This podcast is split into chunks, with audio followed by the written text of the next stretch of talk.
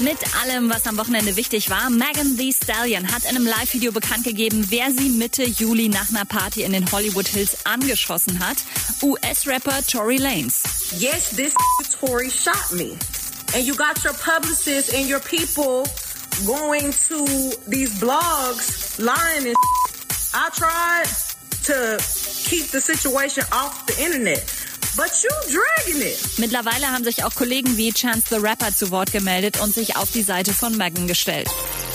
BTS haben mit ihrer neuen Single Dynamite den YouTube-Rekord für das meistgeklickte Video in 24 Stunden gebrochen mit 98,3 Millionen Views.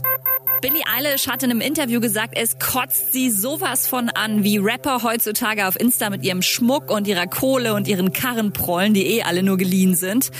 Ja, passenderweise hat Bones MC daraufhin gleich ein Foto von sich auf einem Berg Goldstücke gepostet und Dagobert Duck zitiert. Und The Weeknd und Calvin Harris haben die Geheimniskrämerei aufgegeben. Am Freitag kommt tatsächlich ein gemeinsamer Track von den beiden, Over Now. Update mit Claudi on Air. Jetzt auch als Podcast. Für tägliche News in deinem Podcast-Player. Abonniere I Love Music Update.